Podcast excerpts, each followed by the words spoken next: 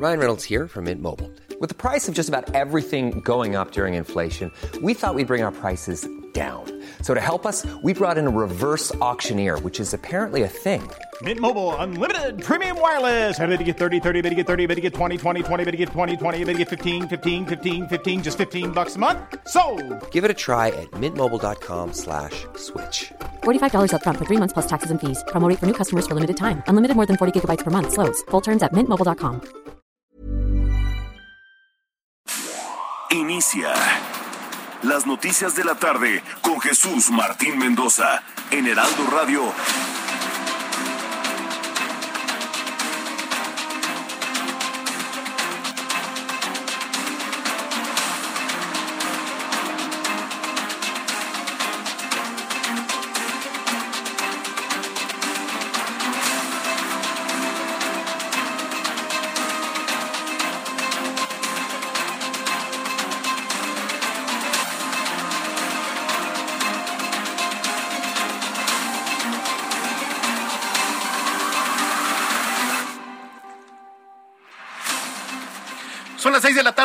Tiempo del centro de la República Mexicana. Señoras y señores, qué gusto que nos estén acompañando ya en esta tarde de miércoles, miércoles 14 de abril del año 2022. Un miércoles por lo menos tranquilo aquí en la zona metropolitana del Valle de México. No sabe qué delicia. Jueves, perdón, jueves santo ya.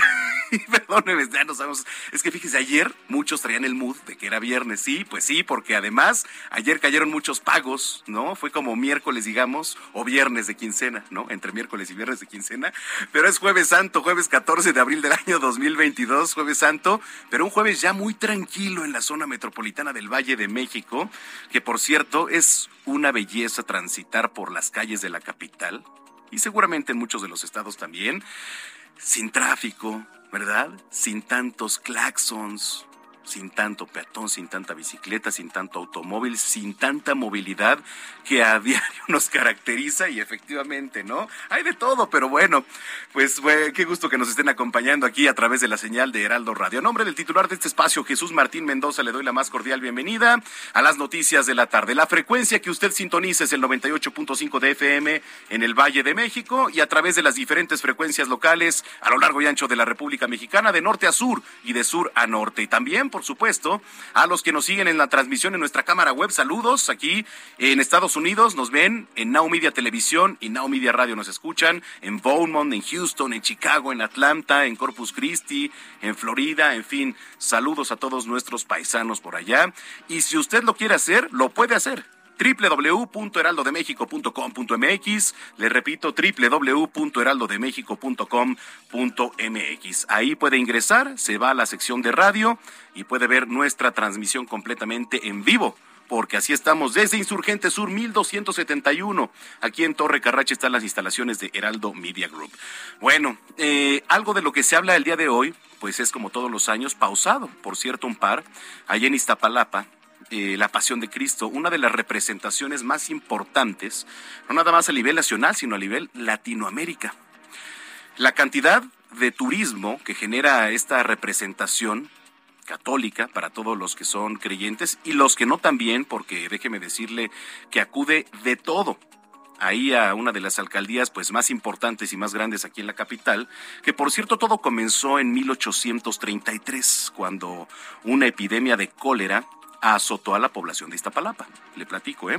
Y en medio de la desesperación, los habitantes de esa localidad pues realizaron una caminata, ahora llamadas peregrinación, para pedirle ayuda al Señor de la Cuevita una imagen de Cristo originaria del estado de Oaxaca. Y entonces los historiadores, los cronistas, pues eh, dicen que la epidemia no solo se acabó, no solo cesó, sino que también en el poblado de San Lorenzo brotó un manantial, eso cuenta la leyenda, ¿no? Se va pues de repente degradando de generación en generación o incluso cambiando, ¿no? Dicen que brotó un manantial de una huehuete, cuya agua milagrosa fue capaz de curar a los enfermos. Entonces, bueno, de ahí vienen todas las creencias, pero lo que sí es que año con año, y me ha tocado cubrir ahí la Pasión de Cristo en la alcaldía de Iztapalapa, es una de las representaciones más extraordinarias que hay de la Pasión, con el fervor que la gente va. Incluso cuando va la escena, este pasaje bíblico de las tres caídas, rumbo al Cerro de la Estrella, donde culmina la, crucifixión, eh, me ha tocado ver a gente que le pega a los malosos. O sea, la gente se mete tanto en el papel que, bueno, llega a pegarle a, los actores, ¿no? Pero bueno, miles, miles de creyentes, la verdad, asisten a esta celebración año tras año, año tras año, y bueno, pues es protagonizada por la comunidad ahí en, en escenarios además naturales. Están las iglesias, están las capillas, están las calles. En una zona también le platicaba el Cerro de la Estrella y la explanada del Jardín Cuitláhuac, en donde se escenifican pues estos sucesos fundamentales de la pasión de Cristo con un nivel de realismo, pues sí, evidentemente impactante. Vamos a estar yendo en unos minutos más hasta la alcaldía de Iztapalapa con nuestros compañeros reporteros que están dándole seguimiento a esta representación. Vamos a estar trayendo los temas de coyuntura. Bueno, pues se comienza a calentar lo que viene siendo la reforma eléctrica para el próximo domingo, va a estar calientito. Entonces también le vamos a dar seguimiento. Toda la coyuntura local, nacional, internacional está aquí en estos micrófonos. Bienvenida, bienvenido. Le saluda Manuel Zamacona cuando son las seis de la tarde con cinco minutos. Vamos por lo más importante generado hasta el momento. Le platico que diputados federales del PRI reafirmaron su decisión de emitir un voto patriota, esto contra la reforma eléctrica y se están perfilando a la expulsión del partido del diputado plurinominal Carlos Aiza Damas, tras llamarlo traidor por estar a favor de la reforma. Le platico que esta mañana fue detenido en la Ciudad de México Francisco José V. alias El Contador, implicado en la agresión del exfutbolista Salvador Cabañas. La Fiscalía de Morelos informó que capturó a Ranefri Concepción, pareja de Laura Janet González y principal sospechoso por su feminicidio. La joven vivía en Texas, regresó a Morelos a cuidar a su padre. Además, las autoridades buscan a Juan Carlos N. como sospechoso del feminicidio de Evelyn Ramírez. Samuel García, gobernador de Nuevo León, anunció que ante la desaparición de mujeres va a implementar un protocolo ALBA protocolo ALBA en el estado para tener una reacción inmediata en las labores de búsqueda. Más adelante le voy a platicar de una aplicación que me acaban de contar, que es buenísima. Es un botón de pánico con el que se puede contactar, además de las autoridades de seguridad, con sus familiares. La alcaldía Iztapalapa en la Ciudad de México ya se está preparando para la representación del Via Crucis de manera presencial después de dos años de no tener asistentes por la pandemia de COVID-19. Las autoridades esperan la asistencia de 1.5 millones de personas.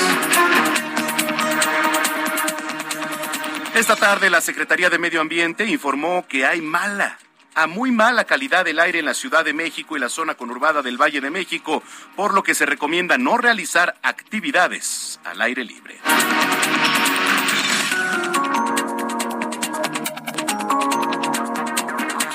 Platico que Citigroup anunció que ya tiene opciones de posibles compradores de Banamex para quienes podría ser una oportunidad única en la vida y además con los cuales ya mantienen conversaciones, pero se trata de una transacción compleja.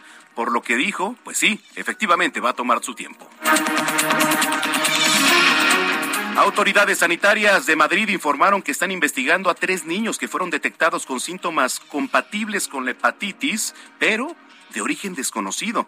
Los menores requirieron hospitalización y estos casos se suman ya a los detectados también, ojo, en el Reino Unido. Mientras tanto, en Estados Unidos, una jueza ordenó que Frank James, de 62 años, sospechoso del tiroteo ocurrido el martes en un metro de Nueva York, permanezca en prisión sin derecho a libertad bajo fianza.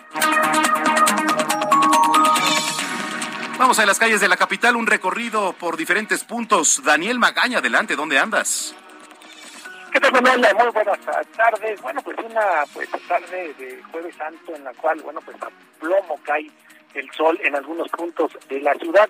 Fíjate que han ido mejorando las condiciones vehiculares para las personas que se desplazan en la zona del anillo periférico, la zona de Cuemanco, la zona también de la incorporación hacia la autopista México-Cuernavaca. Por la mañana, bueno, tuvimos, tuvimos muchas complicaciones debido a un vehículo de carga descompuesto en esta zona. A esta hora ha disminuido la cantidad de personas que abandonan la ciudad y que esto último se nota en las principales vialidades, ya que pues no tenemos realmente complicaciones. Hace algunos minutos recorrimos la zona de Miramontes, la zona de Acosta, en general, pues la zona también de División del Norte. Y bueno, pues el avance es continuo en estas vialidades para desplazarse tanto a la zona de Coyoacán, también de Tlalpan e incluso poder ingresar hacia el perímetro de Xochimilco. El reporte, Manuel, muy buenas tardes. Vamos a estar pendientes, Daniel Magaña, muy buenas tardes. En otro punto está Alan Rodríguez. Alan, ¿qué nos cuentas? Adelante.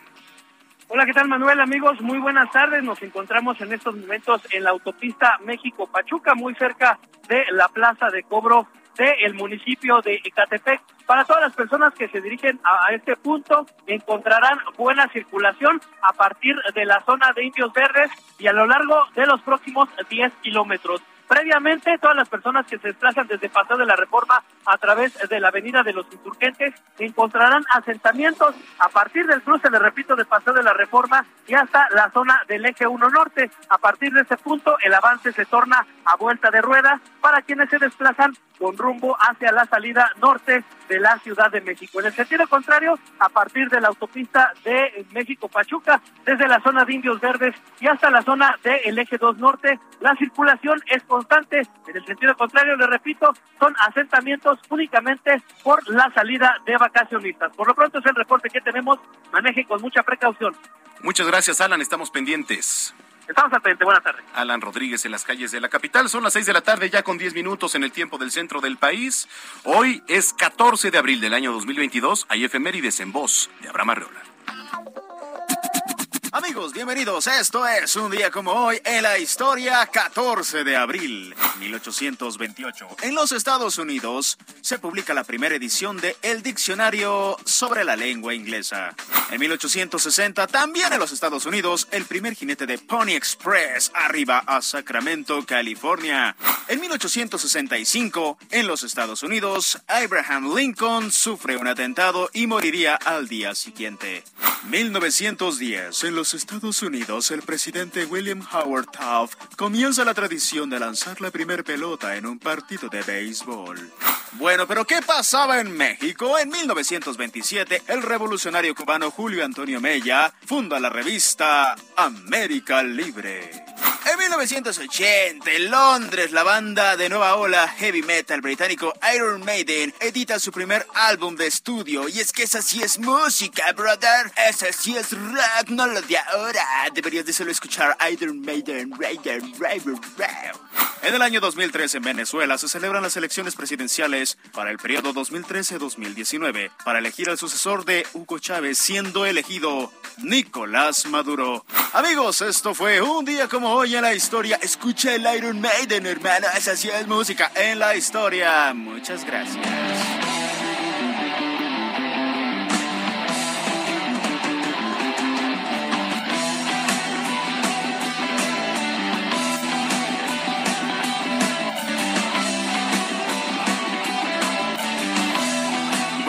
Está Abraham Arreola que hice contacto visual en este momento hasta la redacción de Heraldo Media Group, la redacción de televisión, siempre a su manera Abraham Arreola. Bueno, vámonos al clima porque el clima también es noticia.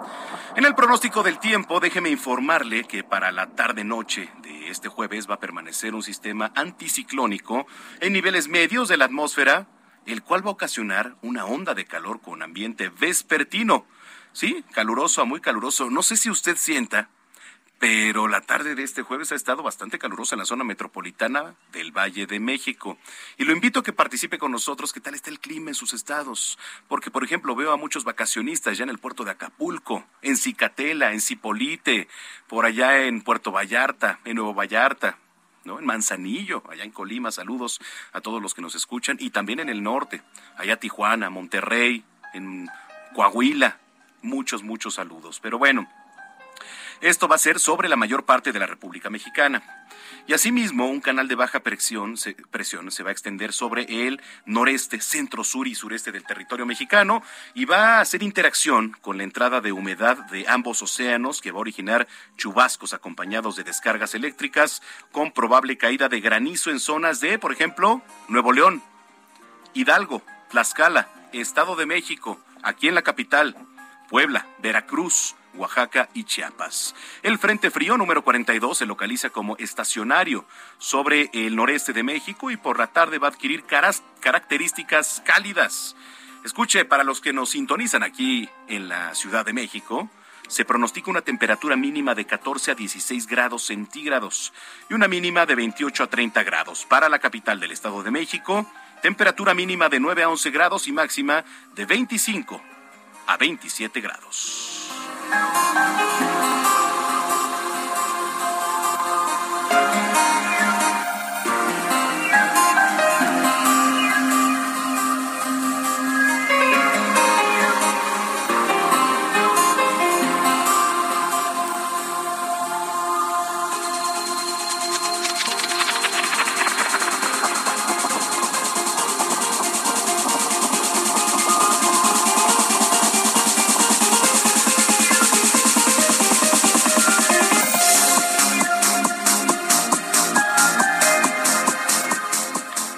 ahí está a las 6 de la tarde ya con 15 minutos en el tiempo del centro del país. Estaba leyendo, fíjese, un cachorro de león africano.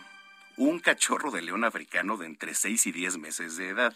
No quiere decir que a esta edad no sean peligrosos, al contrario. O sea, si un gatito, si usted tiene mascotas, un gatito, cuando lo tenemos de mascota, pues digo, te araña, por ejemplo, yo traigo aquí arañazos, las mordidas pues son fuertes y cuando se defienden son aún más fuertes. Ahora imagínese un cachorro de león africano. ¿No? Bueno, fue capturado y resguardado por elementos de la Dirección de Protección Civil y Bomberos allá en Ecatepec, en el Estado de México. Y esto fue luego de que varios vecinos del fraccionamiento de ahí de las Américas denunciaron que este felino se encontraba deambulando ahí por las calles de José Francisco Córdoba. Exactamente. Y con esa rola de fondo, así, imagínense la escena. Le hablan los, los vecinos de ahí de las Américas. Señores, hay un cachorro de león africano por acá. Y entonces la madrugada de este jueves, los vecinos del citado fraccionamiento solicitaron el auxilio de los vulcanos porque alrededor de la una de la mañana se percataron que sobre esta vialidad se encontraba el ejemplar del leoncito. Y así se escuchó cuando, cuando los vecinos estaban haciendo la denuncia. Estaba roncando y entonces deambulaba aparentemente pues desorientado. Imagínese usted esta escena. Y ya, luego de asegurar al felino, al lugar arribó personal de Dirección de Medio Ambiente y Ecología, pues para valorar al animal y posteriormente trasladarlo a las instalaciones del Parque Ecológico Echecatl, Parque Ecológico Ecatl. A ver, si es Ecatl, perdóneme, así se pronuncia, Ecatl, en donde pasó la noche en una jaula de área de felinos. Y bueno, Akoyani Barocco, titular de Medio Ambiente y Ecología, informó que tras este aseguramiento se dio parte a la jurisdicción de la Procuraduría Federal de Protección al Ambiente, que es la Profepa, debido al mal estado en el que se encontró a este felino de gran tamaño. Y mire, lo invito a que vea las imágenes, porque es un leoncito, la verdad es que está muy bonito, pero sí está un poco flaco para lo que están acostumbrados en su hábitat natural, evidentemente, ¿no? Dice, el estado general de salud es malo. Hay desnutrición, atrofia muscular, mala higiene y hasta el momento desconocemos la procedencia. Pues usted qué se imagina, ¿no? Pues es el mercado negro de estos animales, es totalmente el mercado negro.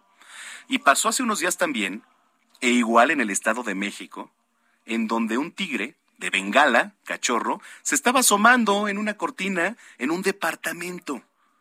Así, se estaba asomando en un departamento y entonces, pues los vecinos se percataron, hacen la denuncia, pero imagínese usted, así como estos casos que le estoy platicando, cuántos animales que no tienen nada que hacer en la Ciudad de México, tienen que estar en su hábitat natural, pues están aquí, ¿no? Y eso no se vale, la verdad, eso no se vale. Es un tráfico de animales.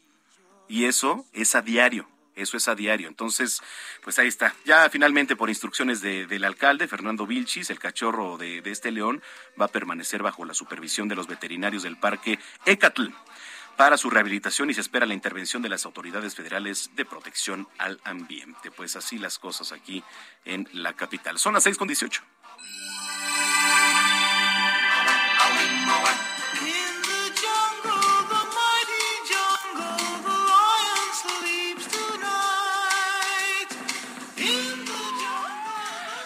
Bueno, señores, señores, les platicaba al inicio de este espacio que Iztapalapa, aquí en la Ciudad de México, se está preparando e incluso ya, que son las 6:19, ya prácticamente comienzan los primeros pasajes de la representación del Via Crucis de manera presencial, después de dos años de realizarse a puerta cerrada debido a la emergencia sanitaria de COVID-19. Y entonces, las actividades de Semana Santa en la alcaldía iniciaron el pasado domingo. Pero, por ejemplo, a diferencia, a diferencia del Viernes Santo, el Domingo de Ramos se celebró a puerta cerrada. Las autoridades de Iztapalapa esperan la asistencia de 1.5 millones de personas a esta representación del Via Crucis y se espera una derrama económica de 100 millones de pesos. En esta representación está mi compañera Jessica Moguel, a quien saludo con muchísimo gusto. No está, no está, o sea, sí está en la representación, pero no está en la línea. ¿Es correcto? Ah, no, al revés.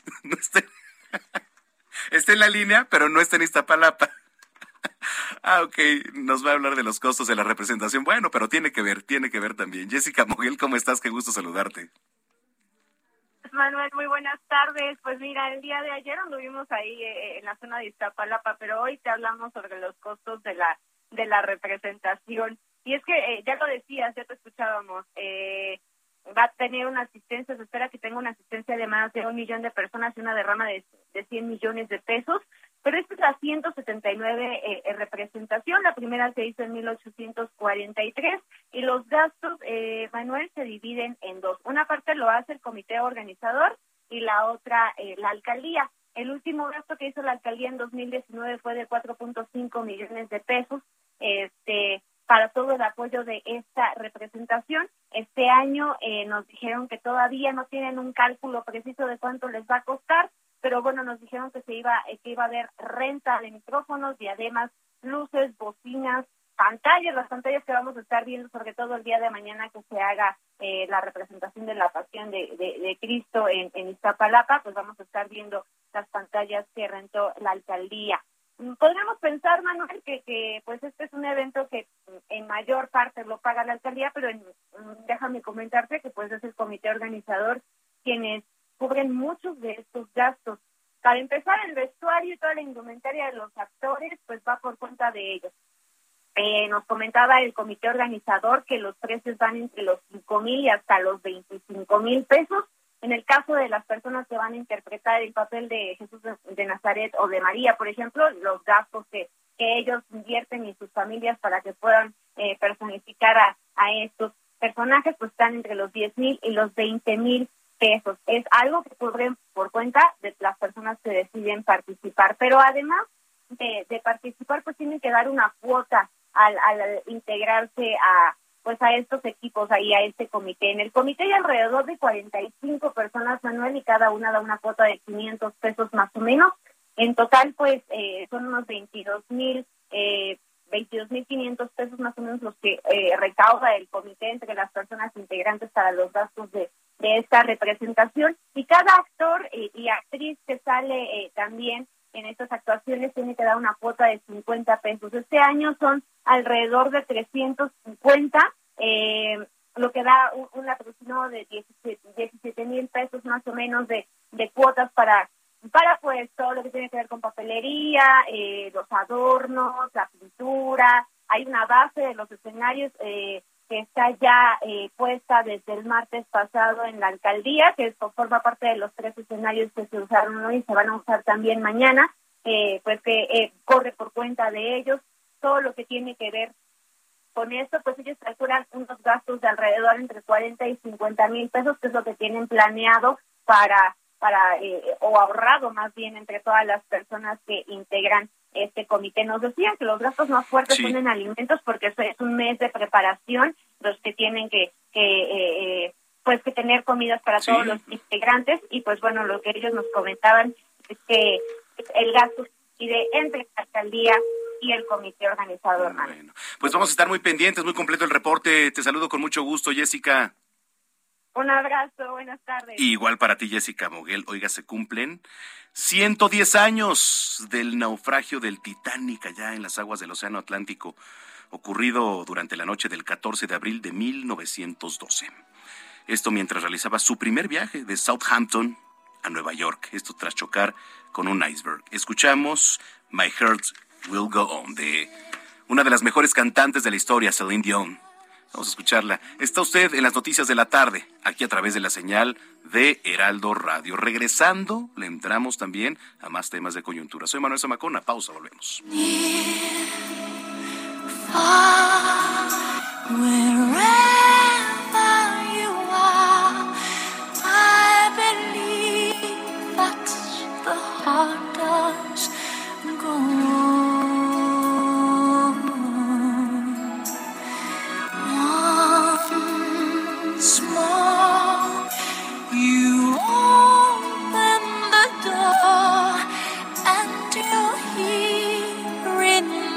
Heart and my heart will go on and on.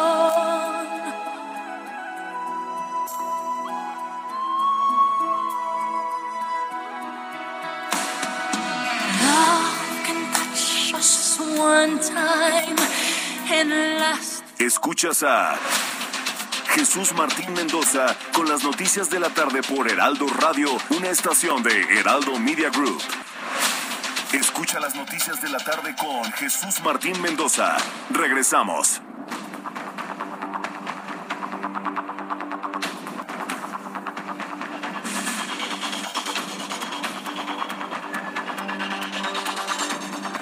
Ya son las 6 de la tarde con 30 minutos, las 6 con 30 en el tiempo del centro del país jueves 14 de abril del año 2022. Gracias, ya nos estaba sintonizando, si lo acaba de hacer, bienvenido, bienvenida a este espacio que son las noticias de la tarde. Bueno, a ver, déjeme le platico que el sistema de aguas de la Ciudad de México está exhortando a usted, aquí por lo menos la población de la capital, para no desperdiciar agua en Semana Santa, porque viene el sábado y mire, en las colonias se ve todavía los manguerazos, los cubetazos, los globos con agua. ¿No? Y específicamente, le repito, el sábado de gloria. Entonces, se van a imponer multas. Digo, ya se venía haciendo desde hace años las multas que se imponen, pero a ver, mire, es muy difícil, ni modo de que cada patrulla esté en, en todas las calles, ¿no? No, no, no, mira, la verdad. O sea, sí tenemos costumbres, tenemos costumbres, pero pues cada quien, cada quien se moja como quiere, ¿no? Con sus cuates, con la familia, cada quien, Emanuel. Pero ahí le va, hay multas desde mil pesos hasta los tres mil ochocientos cuarenta y ocho. Entonces, pues evítelas, evítelas. La verdad es que no vale la pena ahorita en estos tiempos desperdiciar el agua, ¿no? E incluso puede estar arrestado hoy por 14 horas, pero toda la información la tiene nuestro compañero Carlos Navarro. No nos mojemos el, el, el fin de semana, Carlos, por favor.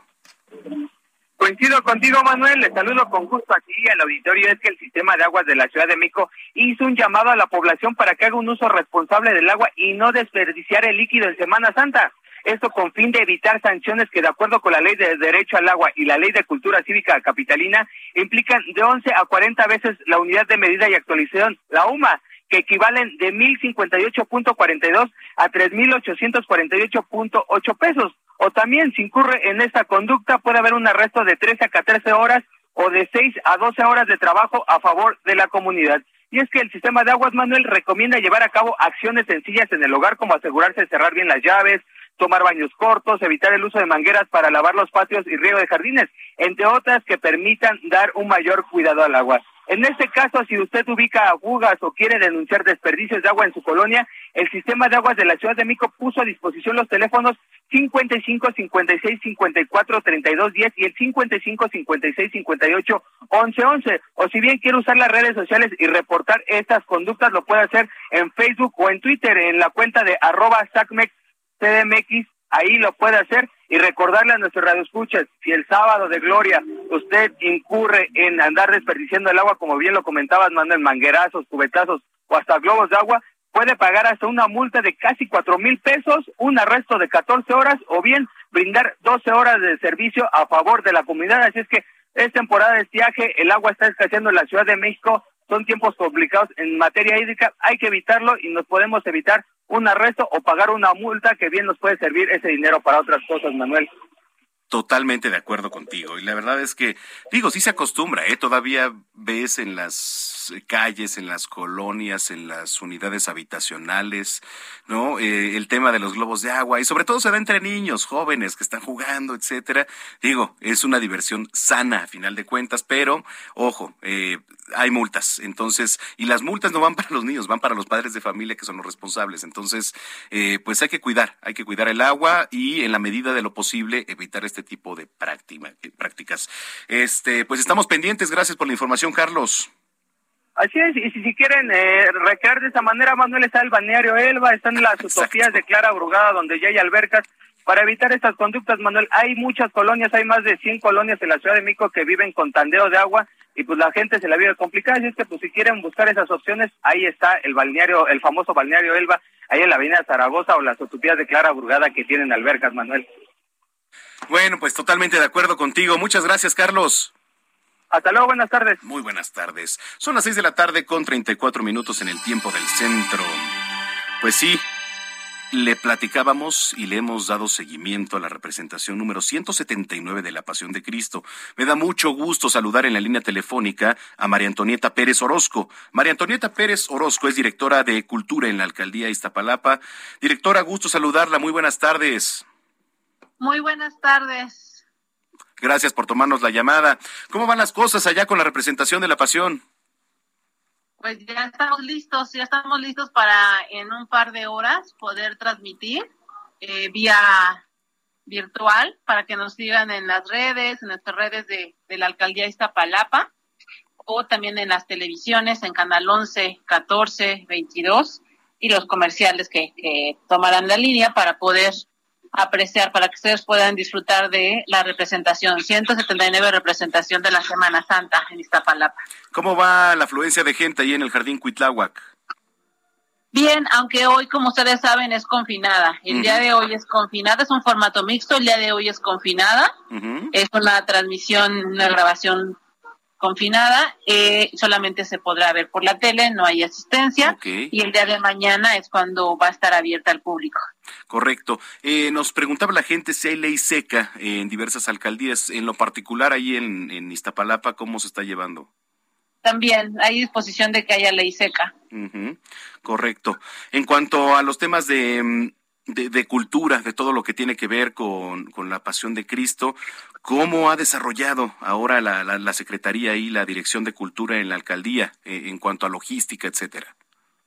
Pues mire, tenemos una variedad de actividades. Tenemos, de hecho, tres exposiciones fotográficas de la Semana Santa desde diferentes visiones. Tenemos una exposición de la infancia, el papel de la infancia de los niños y las niñas en la en la pasión, en la representación de la Semana Santa. Esa exposición la pueden ustedes venir a apreciar en la galería abierta que tenemos aquí en el perímetro de la de las oficinas de la sede de la alcaldía. También tenemos en el Museo de las Culturas Pasión por Iztapalapa una exposición permanente de la Semana Santa y también una exposición invitada del municipio de Tasco, uh -huh. como también ahí se celebra, se lleva a cabo el ritual de la Semana Santa y en nuestro Museo de Fuego Nuevo también tenemos una exposición fotográfica. Eh, en la última que mencionó, ¿de qué se trata? También es de fotografías emblemáticas, es una exposición fotográfica de eh, momentos diferentes y épocas diferentes, ¿no? Años diferentes de la representación de la Semana Santa. Uh -huh. Para el día de mañana, este directora, ¿qué se espera? Pues esperamos que la gente venga y también con las respectivas eh, medidas, les pedimos que vengan con cubrebocas. Uh -huh. Esperamos una afluencia fuerte, tenemos también la feria del barro, toda la exposición de los alfareros que nos visitan de diferentes estados para que la gente venga también a volver a surtir uh -huh. su, sus vajillas con un barro tradicional que es muy muy de nosotros. ¿Eso, ¿no? ¿Eso dónde lo puede encontrar la gente, directora? Esto está en todos los alrededores de la alcaldía Iztapalapa, en las calles principales, uh -huh. en las principales calles, en la calle de Comonfort, en Aldama, todo rodea a la alcaldía Iztapalapa con más de 800 expositores. Y además, eh, visitantes no nada más nacionales, sino extranjeros, porque estábamos platicando que esta representación, que es la Pasión de Cristo, no únicamente es una exposición a nivel nacional, sino que una de las más importantes a nivel Latinoamérica e incluso mundial. Así es, tenemos muchos visitantes internacionales, muchos medios también que siguen la van a seguir la transmisión. Eh, eh, de hecho está la eh, de medios está por ejemplo Al Jazeera, ¿no? Que es también un medio internacional de, del Medio Oriente, entre otros. Bueno, entonces, ¿hay alguna página donde los podamos seguir, donde haya más información, donde le estemos dando seguimiento y los canales que nos, nos este, apuntó al principio los podemos repetir, directora? Sí, el, el canal 11, el 14, el 22 y el 21 van a estar con nosotros y bueno, las las televisoras TV Azteca y Televisa también van a estar transmitiendo en algunos de sus canales los pasajes del día de mañana. Y bueno, en, nuestras redes, en Alcaldía Iztapalapa, ahí van a poder también dar seguimiento. Correcto. Finalmente, recomendaciones para los que asistan el día de mañana, uso del cubrebocas. Digo, la sana distancia pues es imposible mantenerla, ¿verdad? El día de mañana, pero pues ya lo saben, el uso de cubrebocas sí aminoriza por lo menos el, ya vamos más de salida, pero siempre es importante. El traer nuestro gel también, ¿no? sí, correcto. El portátil para estar enjuagando de manera continua las manos es importante. Bueno, eh, ¿a qué horas más o menos se tiene aproximado que paren las actividades el día de mañana? ¿Cuatro cinco de la tarde? Así es, a las cuatro de la tarde estaríamos terminando mañana. Bueno, directora, pues le agradezco mucho que haya platicado con nosotros. De nada, un placer y por acá los esperamos o también pueden seguirnos en las transmisiones que tendremos a fin de guardar la sana distancia también.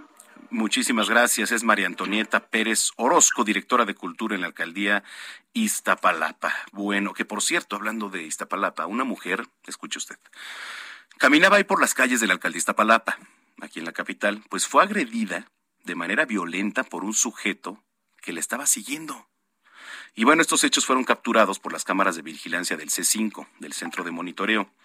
Y entonces en esta grabación se aprecia que la mujer cruza la calle por debajo de lo que parece ser un puente vehicular ahí en la colonia Santiago Acahualtepec, en la alcaldía Iztapalapa, ¿no? Ubicada al oriente de la Ciudad de México. Y posteriormente aparece un hombre y empieza a perseguirla. Empieza a perseguir a esta mujer de manera pues sospechosa. Y entonces el C5 empieza a dar seguimiento a la situación. La mujer parece darse cuenta de que enseguida el sujeto en cuestión la estaba siguiendo, se acerca, acelera el paso la mujer, pero se debe detener para intentar cruzar la calle. Y entonces este hombre se pone a su lado y de repente la toma del cuello y la derrumba. O sea, la mandó al piso de manera violenta. Entonces, bueno, ya en el suelo el sujeto parece que la golpea para despojarla de algunas pertenencias y posteriormente detiene la agresión y decide huir porque un par de personas que iban pasando se dan cuenta de la situación y deciden ir tras este sujeto. Fíjese, anteriormente, eh, al ver la grabación hacia la mujer, solicita apoyo policiaco. Al ser canalizado por los ciudadanos y observar una patrulla, el agresor detiene su paso y entonces se entrega. Este sujeto ya fue presentado al Ministerio Público, se recuperaron las pertenencias que le quitó a la mujer y será procesado ante la autoridad. Tenga mucho cuidado, de verdad, porque las ratas andan sueltas, los maleantes no descansan. Los maleantes no descansan, entonces tenga usted mucho, mucha precaución. Yo le recomiendo bajar una aplicación que es el 911. Ahí hay un botón de, de seguridad y de pánico. Y la verdad es que estar muy alertas. No sabemos en dónde ni cuándo, pero siempre, siempre hay que estar muy al pendiente. Seis de la tarde, 42 minutos en el tiempo del centro del país. Vámonos hasta Nayarit. Eh, fallecieron dos personas menores de edad tras un accidente en la autopista de Nayarit. Qué tragedia. Karina Cancino, adelante. Así es, es una tragedia porque están iniciando las vacaciones y se sabe que al menos Diez personas resultaron heridas y dos menores de edad fallecidos luego de que un tráiler se impactara en la caseta de Santa María del Oro de la autopista Tepic-Guadalajara. En el lugar, un niño de 11 años perdió la vida y otra más de cinco meses tras ser trasladada con el grupo de heridos hacia un hospital de Tepic. La información que se ha vertido hasta el momento por la Secretaría de Seguridad Pública y Protección Ciudadana, así como bomberos, señalan que el conductor del tráiler se impactó en la caseta de cobro la altura de Santa María del Oro cuando se quedó dormido. Este tráiler transportaba varillas y chocó contra cinco vehículos que esperaban su turno en la caseta para continuar su viaje hacia Tepic y se espera que en las próximas horas se pueda confirmar el estado del resto de las personas heridas, entre ellas la cajera de la caseta identificada como Vianey Fletes, por lo que pues se está pidiendo a todas las personas que están viajando en carretera que tengan la precaución de vida y sobre todo que no manejen si están dormidos o eh, si tienen alguna otra complicación para estas situaciones porque pueden poner en riesgo su vida y la de los demás. Esta es la información desde Nayarit. Pues estaremos muy pendientes. Gracias, Karina. Buenas tardes. Muy buenas tardes. Fíjese, un total de 100 oficiales de la Unidad de Seguridad Turística, perteneciente a la Subsecretaría de Participación Ciudadana y Prevención del Delito de la Secretaría de Seguridad Ciudadana, aquí en la capital, ya fueron desplegados en las zonas más concurridas por visitantes nacionales y extranjeros en esta época de Semana Santa. Los uniformados realizan recorridos principalmente en las zonas y restaurantes, ahí te va, zonas hoteleras de Polanco, de Parque Lincoln, Presidente Mazarik, Alejandro Dumas, en Paseo de la Reforma, en el Ángel de la Independencia, en el Monumento a la Revolución, en Plaza de la Constitución, en el Palacio de Bellas Artes, en la Alameda Central. ¿Por qué? Porque ahí se concentra el mayor número de visitantes, de turistas que vienen tanto del interior de la República Mexicana como del extranjero. Y mire, si usted viene a la capital, sea bienvenida, sea bienvenido, con los brazos abiertos. Hay muchísimas actividades por hacer y eso se lo aseguro. Yo, por ejemplo, digo, me voy a quedar aquí en la capital, ¿no? En los ratos que tengo libres, ya tengo designadas una serie de actividades a las cuales yo, por ejemplo, pues las tomo a veces de rutina porque me encanta ir, ¿no? Una, y es una actividad turística, porque además es un atractivo aquí para la capital, es la lucha libre. Señores, vayan a la lucha libre. Mañana hay viernes del Consejo Mundial de Lucha Libre en la Arena México, 8 de la noche. Pelea místico, además, o sea, se pone padrísimo. Se pone padrísimo. Esa es una. Vaya también, hay béisbol aquí en el Estadio Alfredo Har, uno de los mejores estadios de nuestra capital. También, o sea, vaya, conozca, está el castillo de Chapultepec, está Bellas Artes, está el Zócalo, está la calle de Madero. Bueno, un sinfín de actividades. Está, digo, hablando de Chapultepec, ah, ya sabe que se divide por secciones. Hay mucho por hacer aquí en la capital, entonces, qué gusto que nos esté visitando y si usted se quedó también aquí en la ciudad, aproveche, aproveche para hacer actividades y visitar museos, que además somos la segunda ciudad con el mayor número de museos en el mundo. Entonces, aproveche eso. Vaya, vaya a los museos. 6 con 46.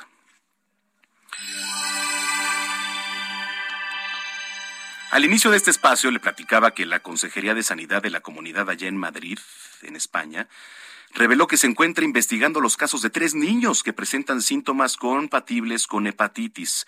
Pero a ver, un origen desconocido. Porque las pruebas de laboratorio descartaron todos los tipos de hepatitis y las causas que pueden provocar una infección por este virus. Las autoridades sanitarias de Madrid dijeron que los tres menores requirieron hospitalización y uno de ellos fue sometido a un trasplante hepático de urgencia.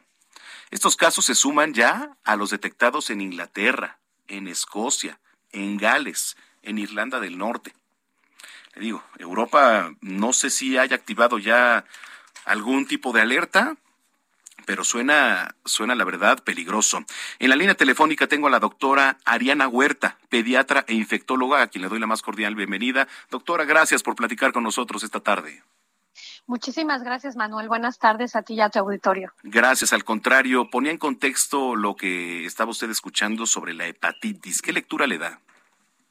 Bueno, eh, eh, eso es algo muy importante muchísimas gracias por tocar el tema, porque bueno, sabemos que ahora cualquier infección que surge en cualquier lado del mundo, pues definitivamente en, en uno u otro momento va a llegar a México, ¿no? También es, ya está, vivimos en un mundo globalizado donde tenemos que estar atentos a lo que pasa en cualquier parte del mundo.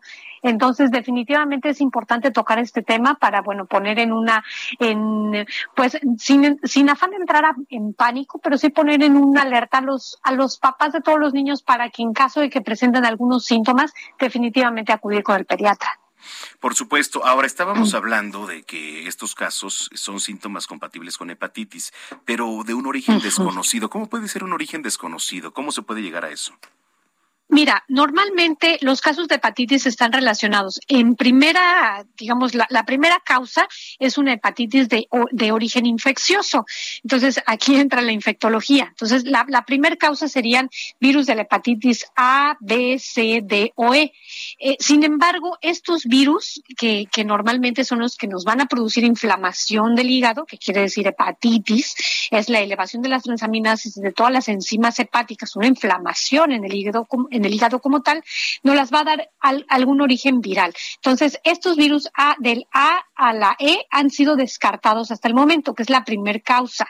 Entonces, eh, de ahí las siguientes causas pudieran ser tóxicas, ya sea por paracetamol o por algún medicamento o por alguna sustancia, algún hongo o algo que consumieron. La siguiente causa puede ser la autoinmune, por alguna infección previa o para algún padecimiento genético que traigan los niños, pueden llegar también a padecer o autoinmunidad o alguna hepatitis de origen genético. Entonces, esas son las causas de hepatitis infecciosas por medicamentos, tóxicas, autoinmunes y también pueden ser, bueno, por, por, por cuestiones genéticas. De ahí, bueno, se tiene que investigar cuál es la causa de por qué se está inflamando el hígado.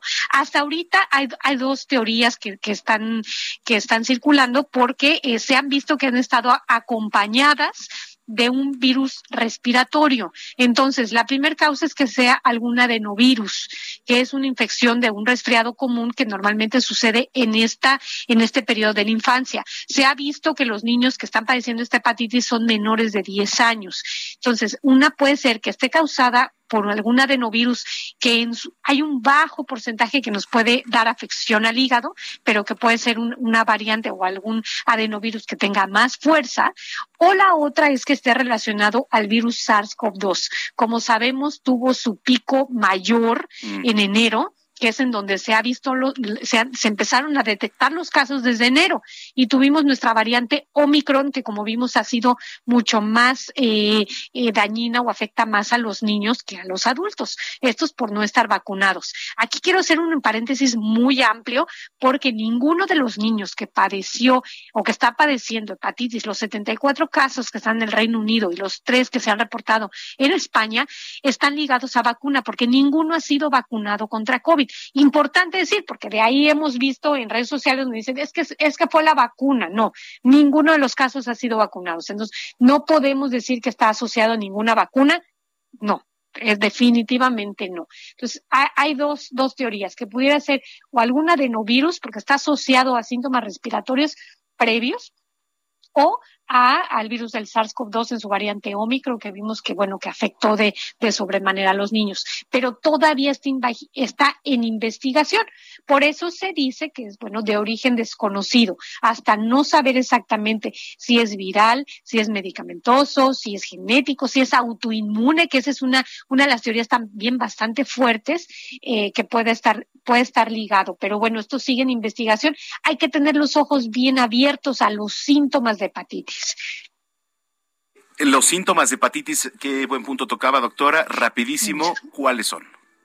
Síntomas de hepatitis. Eh, eh, el, el inicio va a ser cansancio, lo que se le llama en términos médicos astenia, que es decir, un cansancio, el niño no quiere hacer nada, está cansado, eh, no quiere jugar, esa es una principal característica. Síntomas gastrointestinales, vómito, diarrea, eh, puede llegar a tener temperatura. La otra que también puede ser, es eh, que esa es más, más específica de la hepatitis, es ictericia, una coloración amarillenta de la piel y escleras también en los ojos, la parte blanca de los ojos se torna de color amarillo. Otra de las causas que, puede llegar a tener es orina de color muy oscura, como si fuera Coca-Cola, y eh, heces blancas, en lugar de que sean oscuras en un coloración amarillento, amarillo paja o inclusive un poquito más, más pálido. Entonces, eh, evacuaciones pálidas, orina eh, e intensa como Coca-Cola y la coloración amarilla ya cuando tenemos una eh, afección, hepática. Antes vamos a tener síntomas gastrointestinales con pérdida del apetito y con cansancio, fatiga y lo que se le llama astenia, que es ganas de no querer hacer nada en los niños. Sí, yo me acuerdo que me dio hepatitis de chiquito y este, se me pusieron los ojos de color amarillo. Sí, es, es, es bastante común. Ahora, la hepatitis que normalmente es, es, es, que la, es la que te debió haber dado por el virus de la hepatitis A, eh, esa generalmente se autolimita, da estos síntomas, hay algunos casos que nos llevan a falla hepática aguda, que es lo que está sucediendo ahorita en el Reino Unido y en España, pero bueno, esos son causados por un virus de hepatitis A y que tiene afortunadamente ya una vacuna en este momento que que, bueno, ya los niños deberán estar vacunados. Pero me la pasé bien, ¿eh? Porque me ponían a comer dulces. me ponían a comer dulces, doctora. Eso no tiene mucho, mucho sustento científico, pero bueno, es. ¿Por qué? No lo sé, pero me atascaban de dulces. Y bueno, pues veía la televisión y no iba a la escuela y yo era feliz, ¿no? Pero Exacto. bueno, oiga, red social, rapidísimo, antes de irnos a la pausa. Claro, estoy como arroba infectopedia Ari en Instagram y como arroba Ariana Huerta en Twitter. Tengo mucho más información en Instagram. Ah, perfecto, pues la seguimos. Gracias, doctora. Muchas gracias, Manuel. Muchas gracias a tu auditorio también. Gracias, es la doctora Ariana Huerta, pediatra e infectóloga. Hace unos días estuvo por acá Coldplay, que de hecho creo que estuvieron vigilando las casillas, ¿no? De aquí de la revocación de mandato, de tanto tiempo que estaban aquí. Creo que hasta fueron con Samuel García o no, no sé qué hicieron. Fueron a visitar al Bronco, allá al penal de Apodaca. ¿Qué hicieron los de Coldplay, eh? No sabemos. Ah, creo que están en la Pasión de Cristo. ¿Están en la Pasión de Cristo los de Coldplay también? Bueno, gracias, señoras y señores. Regresamos con más noticias aquí. Se fue la primera hora. Noticias de la tarde. Soy Manuel Zamacona. Pausa. Regresamos.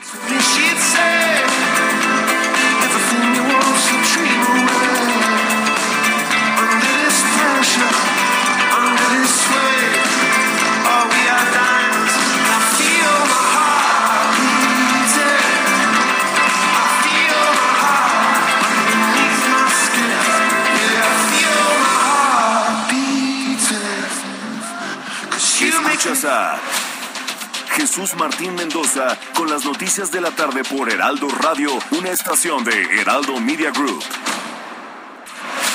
Escucha las noticias de la tarde con Jesús Martín Mendoza. Regresamos.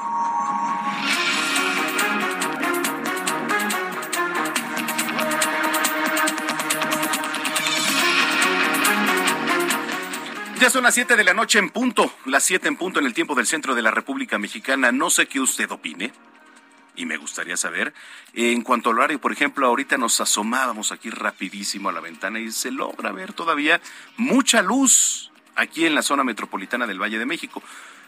Haga de cuenta que pues es como si fueran que las seis de la las seis, sí, sí, seis de la tarde, ¿no? A mí en lo particular me gusta mucho este horario porque aprovecho la luz del día, siento que rinde más el día. Pero hay gente que dice, no, a mí me gusta que oscurezca ya prácticamente desde las seis de la tarde. ¿no? Entonces, bueno, cada quien está por desaparecer este horario. Bueno, pues lo quieren echar abajo. ¿Qué opina usted? Escríbame, arroba Samacona al aire. Arroba Samacona al aire. Y por cierto, gracias a los que ya lo hacen. Em, dice por acá Lourdes Val. Hola Samacona, te enviamos un cordial saludo y estamos escuchándote eh, a esta calurosa tarde. Sí, bastante calor en ese sentido aquí en la zona metropolitana. Dice, aún no nos contactan para tu obsequio. Ay, regalamos boletos, por cierto, para este ir al cine este fin de semana.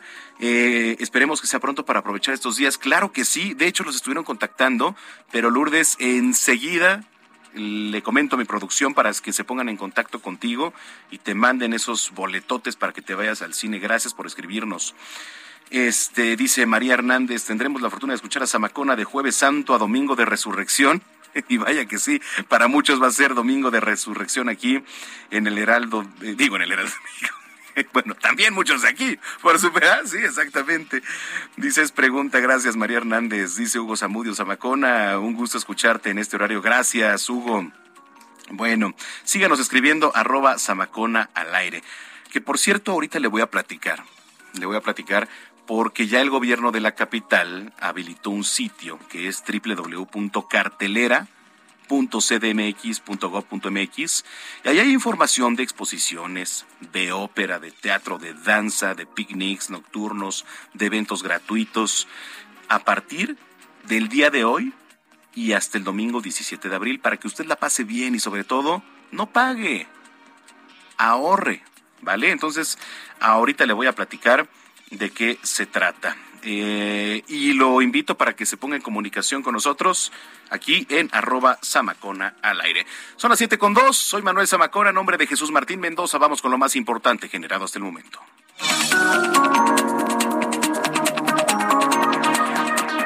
Le platico en entrevista con el Heraldo Radio, la doctora Ariana Huerta, pediatra e infectóloga, declaró que los casos de hepatitis de origen desconocido en Europa que afecta a los niños podrían ser causados por una adenovirus que mutó por el SARS-CoV-2. Imagínese esto en la cepa Omicron, pero aún no hay certeza de ello. Lo que se puede descartar es que sea causada por la vacuna contra el COVID-19 porque ninguno de los menores estaba vacunado. La pediatra pidió a los padres de familia estar atentos si se presentan síntomas de hepatitis en sus hijos.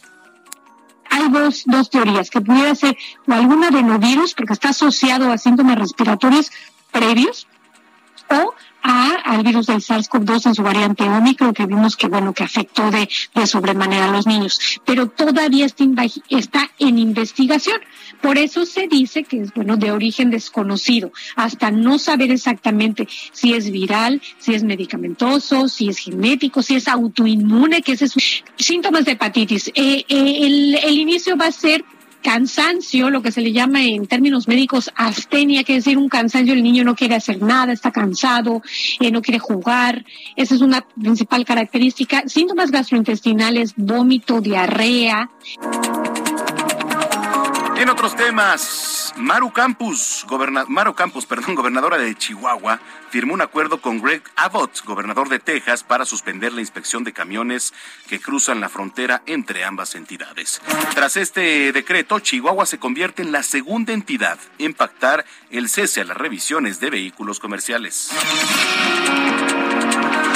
Sara Roel, eh, bueno, pues triatleta mexicana, no sé si la recuerda usted a Sara Roel, denunció a través de redes sociales ser víctima de abusos por parte de su expareja, expareja Owen N.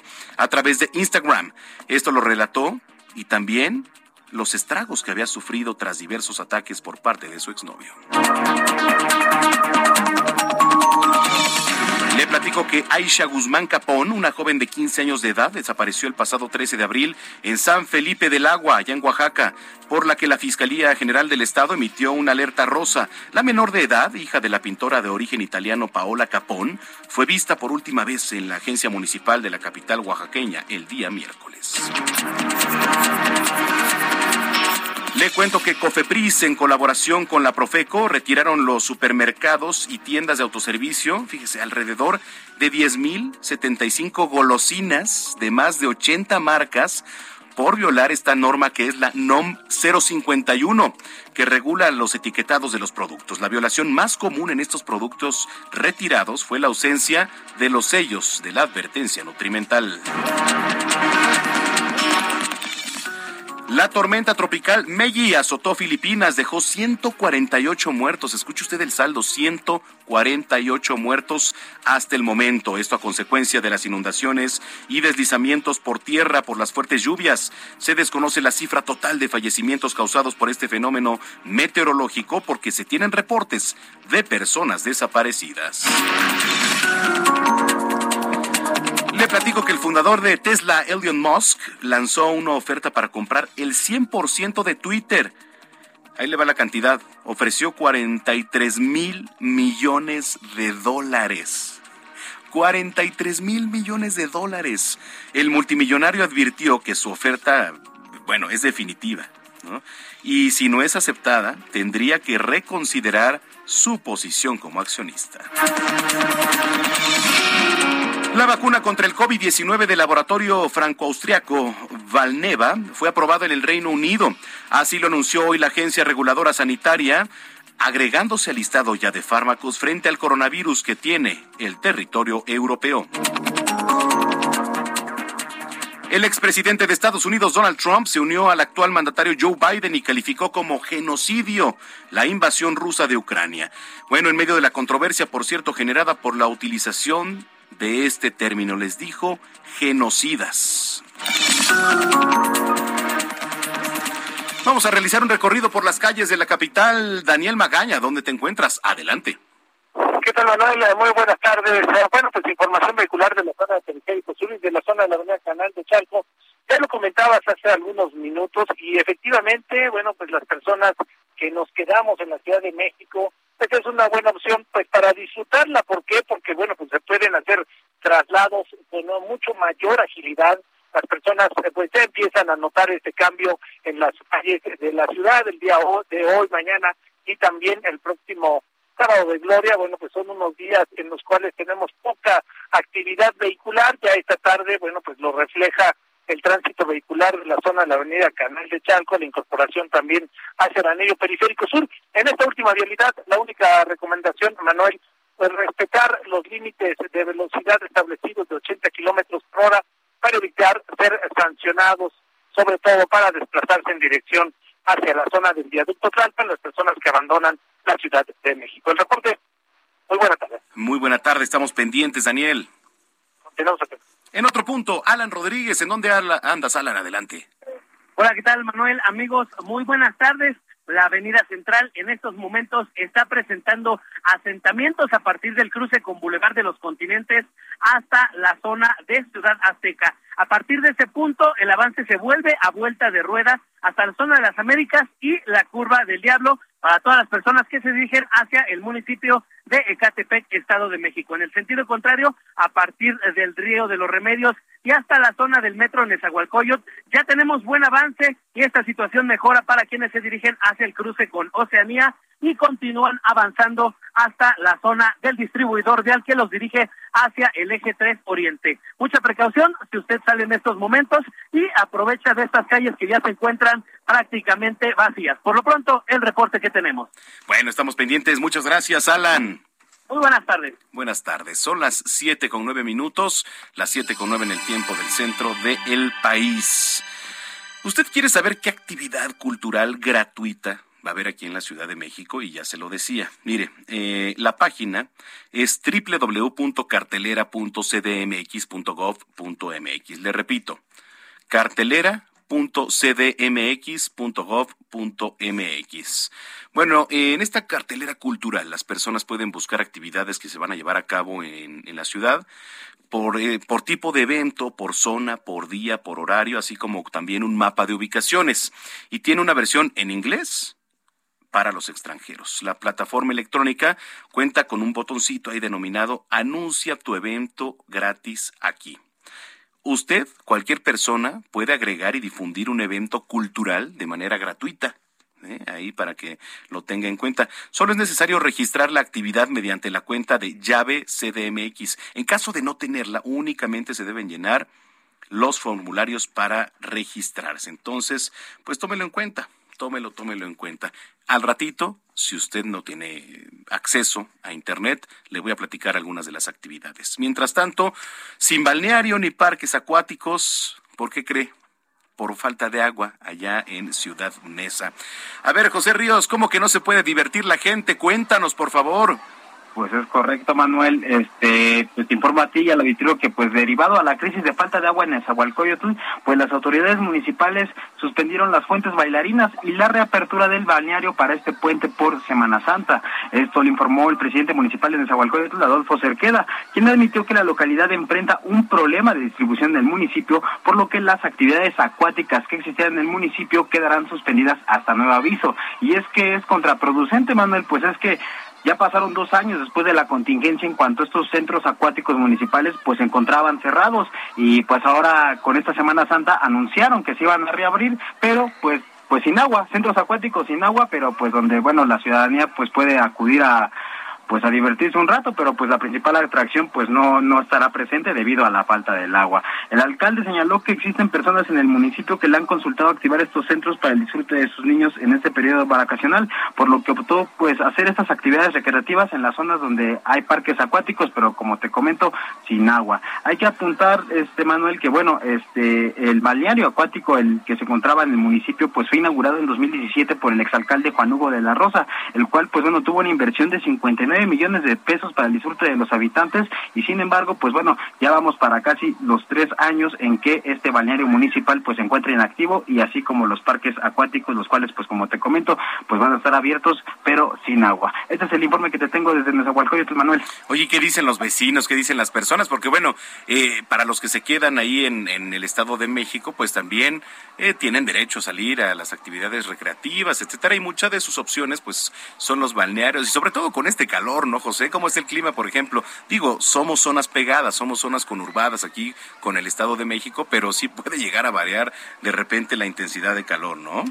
Es correcto, Manuel, sobre todo, pues bueno, que en el municipio de Nezahualcóyotl, ante la falta de, pues, de árboles y de áreas verdes, pues el calor, este, aunque no lo crean, es más fuerte, pega unos dos o tres centígrados, centígrados más que en la ciudad, y pues bueno, ahora los habitantes pues se quedan sin, sin sus diversiones y con estos parques que, pues cabe destacar que pues se abrieron a, a diestra y siniestra en los últimos años y que ya contaban con este estigma de los habitantes donde decían, bueno, tenemos un problema de agua aquí en Nezahualcóyotl, pero nos abren una, un balneario, perdón, y también unos parques acuáticos donde, pues bueno, siguen zonas en este municipio que siguen sin tener el servicio de agua potable. Bueno, pues vamos a estar pendientes, vamos a estar pendientes. Te agradezco mucho, José. Seguimos pendientes, Manuel. Buena tarde. Muy buena tarde.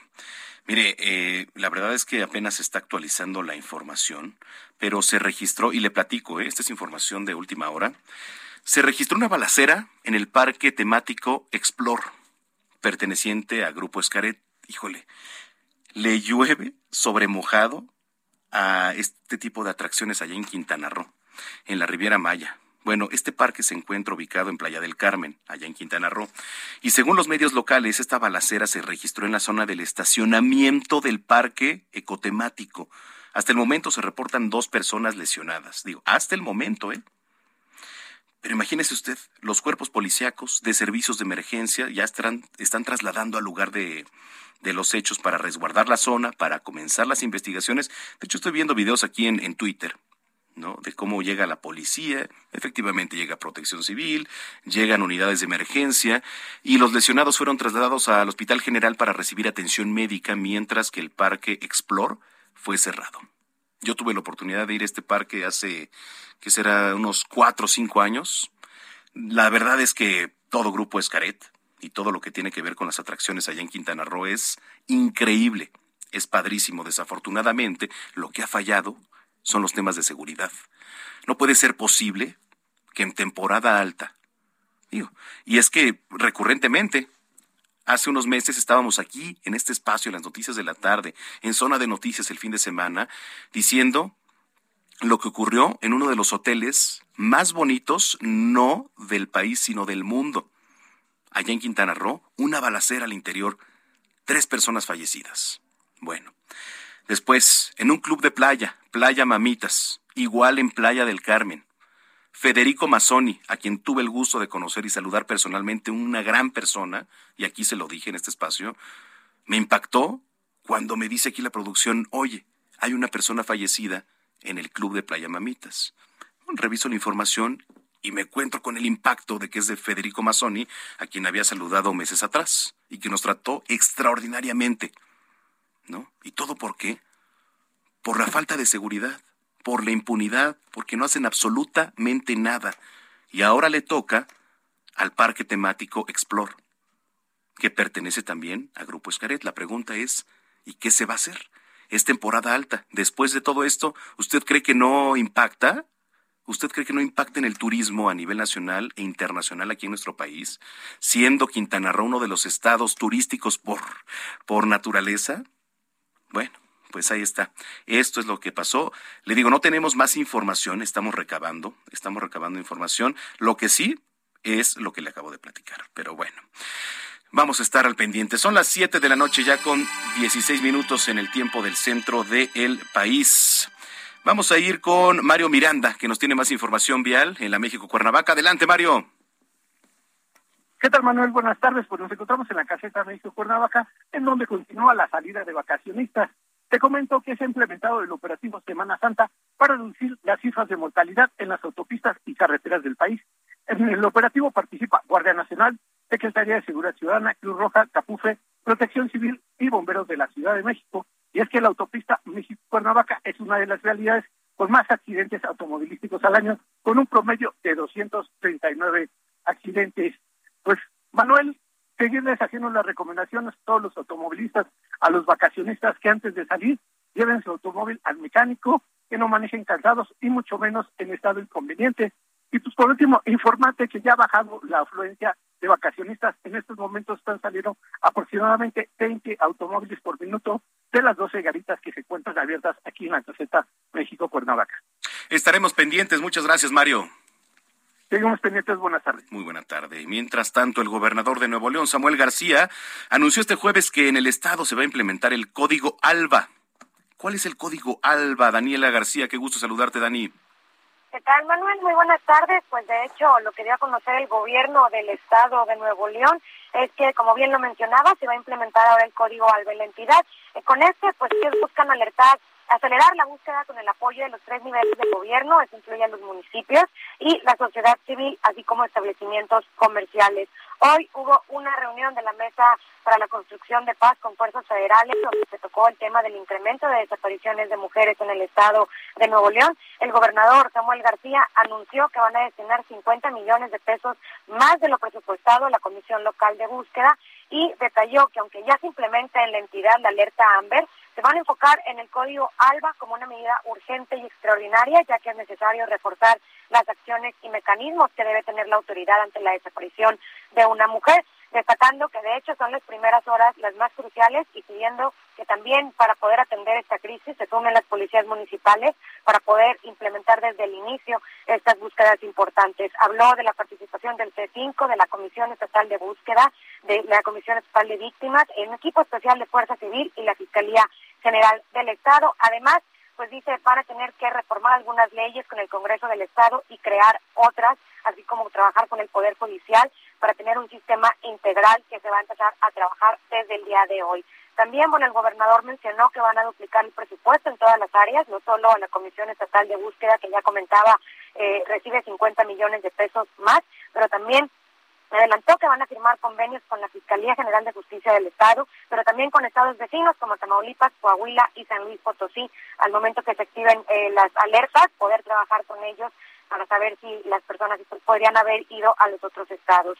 En cuanto a lo que mencionaba del código ALBA, pues dice que es urgente implementarlo de esta manera, es decir, que se activen los, los códigos de búsqueda con la sociedad civil, con los comercios para que de esta manera los 6 millones de habitantes que hay en el estado puedan tener información precisa y prácticamente inmediata para ayudar a la búsqueda de personas. Bueno, pues estaremos pendientes. Muchas gracias y saludos hasta Nuevo León, Dani.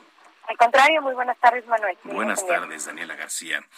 Diputados federales del PRI reafirmaron su determinación de emitir un voto patriota así se le llama el voto patriota contra la reforma eléctrica, se estén perfilando ya para la expulsión de uno de los suyos. Elia Castillo con la información. Adelante, Elia.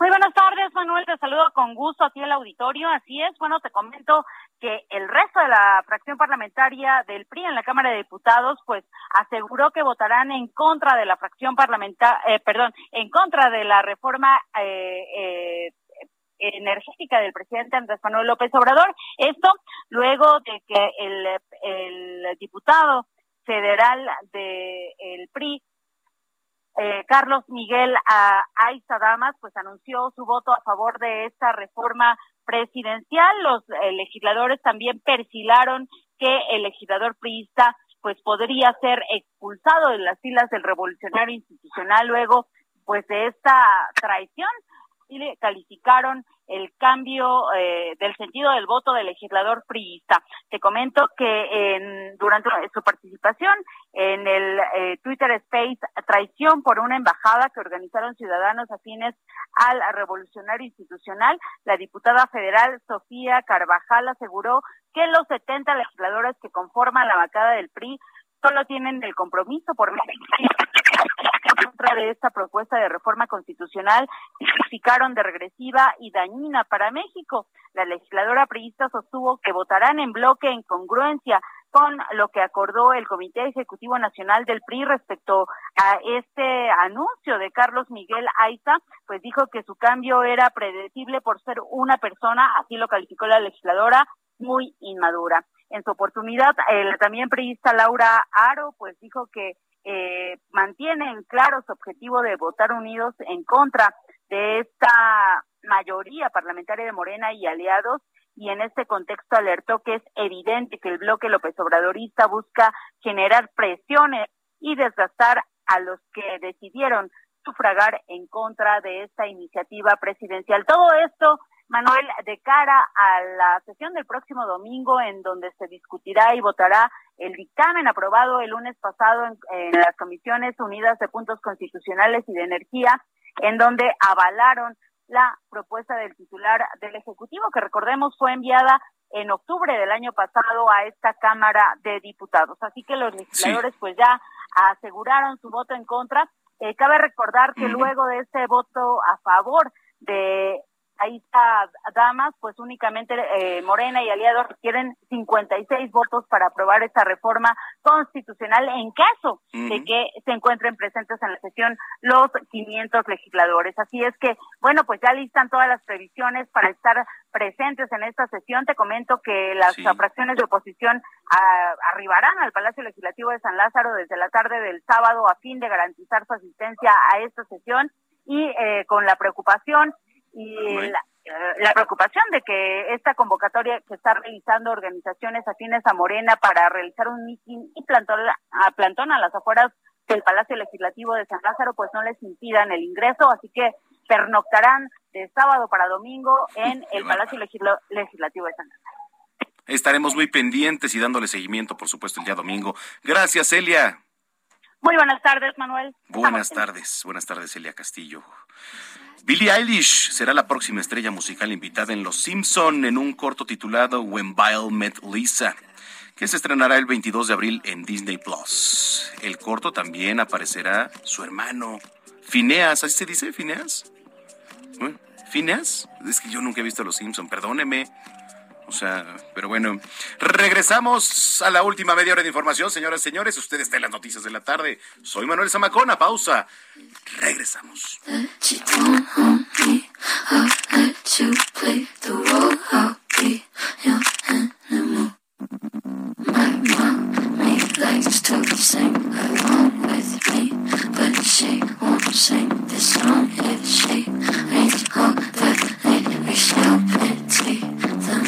Escuchas a Jesús Martín Mendoza con las noticias de la tarde por Heraldo Radio, una estación de Heraldo Media Group. Escucha las noticias de la tarde con Jesús Martín Mendoza. Regresamos.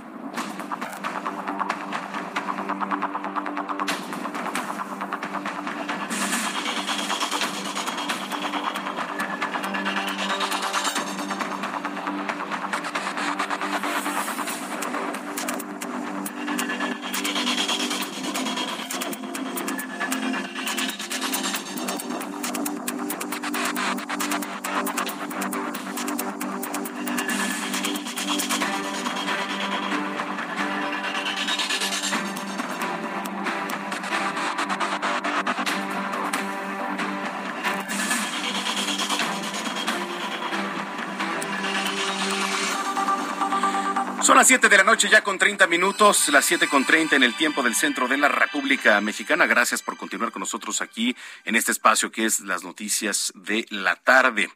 Bueno, a los que nos han escrito, también muchísimas, muchísimas gracias por acá. José Joel Díaz dice, está bien el horario de verano, pero únicamente cinco meses, septiembre y octubre, ya no tiene caso. Vicente Bárcena Gracias, dice, bájale el volumen a su radio. Jesús Martín siempre eh, suele decir, súbale el volumen a su radio. Saludos a Jesús Martín, anda de vacacionando, ¿no? Por ahí, nuestro querido compañero y titular de este espacio de las noticias de la tarde, que le mando un gran, gran abrazo y un agradecimiento por la confianza. Bueno, Jenny dice, a favor del horario de verano a favor del horario de verano. Bueno, mire, yo, yo le platicaba también al inicio de este espacio qué tanto se aprovecha qué tanto se aprovecha el horario de verano. ¿no?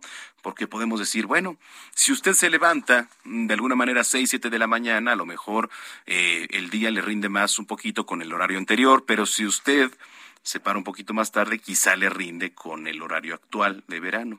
Horario que, por cierto, pues está, está en peligro de desaparecer. Digo, no todavía, pero es una, es una opción, ¿no? Entonces vamos a estar muy, muy pendientes. Eh, tengo la línea telefónica a Carolina del Ángel, consejera del Instituto Electoral de la Ciudad de México y presidenta de la Comisión de Educación Cívica. Eh, consejera, gracias por tomarnos la comunicación. Gracias a ustedes, Manuel. Un gusto estar aquí con tu auditorio en esta tarde, noche de, de jueves. Muchísimas gracias. ¿Cómo empezar a hablar de lo que tiene que ver ahora con el preregistro y presupuesto participativo? Para que los que nos vienen escuchando, ponerlos un poquito en contexto, consejera.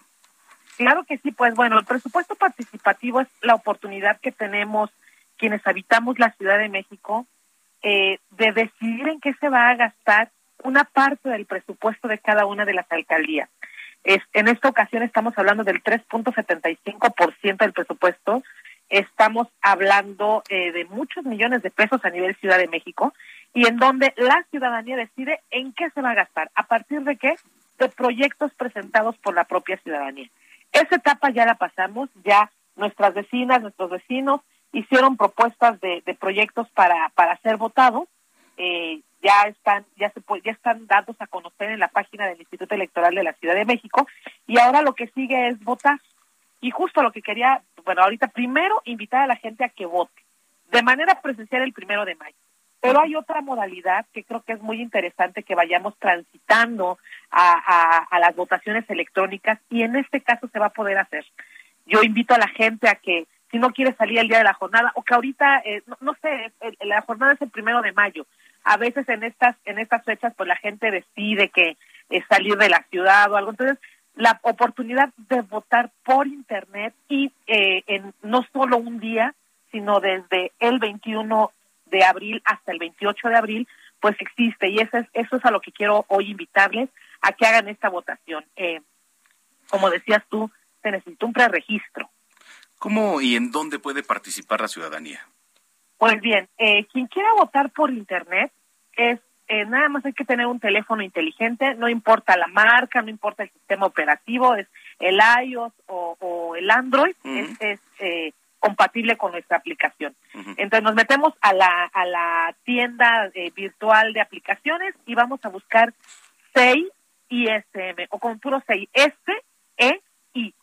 Y esa es la aplicación del instituto. Les va a aparecer ahí el logo del instituto, la bajan y necesitan su credencial para votar con fotografía, dedicarle entre 3 y 5 minutitos al preregistro y eh, les va a mandar un folio y una contraseña con la cual podrán votar en este momento. El preregistro está ahorita vigente y concluye el próximo martes.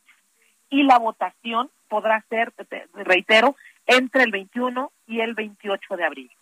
Eh, ¿Qué tanto participa la gente eh, aquí en la Ciudad de México, consejera? Quiero decirte que la gente participa mucho por Internet. Eh, sí tenemos que, que, por eso esta, esta idea de hablar con tu auditorio, hay que invitar a la gente a que participe. A veces estos instrumentos de democracia directa como que los tenemos abandonados por la ciudadanía. Y la verdad es que es, es una gran oportunidad que estamos desperdiciando si no votamos. Eh, te, decía, pues es que se trata de que estamos decidiendo en qué gastar. Decimos en el Instituto Electoral de la Ciudad de México, enchula tu colonia. ¿Qué le falta a tu colonia? Pues está el proyecto a lo mejor de, de poner eh, bonito un camellón, o resulta que hay quien dice, no, pues aquí nos hace falta clases de, de baile, ¿no? Entonces, esta, esta oportunidad que tenemos no la debemos desaprovechar, que sí, normalmente no, no es no hemos alcanzado la misma participación que por procesos electorales y por eso la importancia de hablar con la gente para que estas esos instrumentos de democracia directa pues no se echen el saco roto y se aprovechen al máximo. Es muy importante, es muy importante y sobre todo también estar al pendiente de las redes sociales, de los procesos de participación desde la colonia, desde la alcaldía, desde la propia calle, ¿no? Porque todos somos partícipes para generar este proceso de democracia. Así es, y es apropiarnos de nuestro espacio público, que creo que es eso, crear sociedad, crear comunidad, saber qué nos hace falta, y eso es lo que luego luego es el, el, piquito que nos falta como sociedad para cuestionarnos un, poco más, ¿no? Sin duda. Redes sociales del instituto, ¿dónde los podemos seguir? Claro que sí, es www.iecm.mx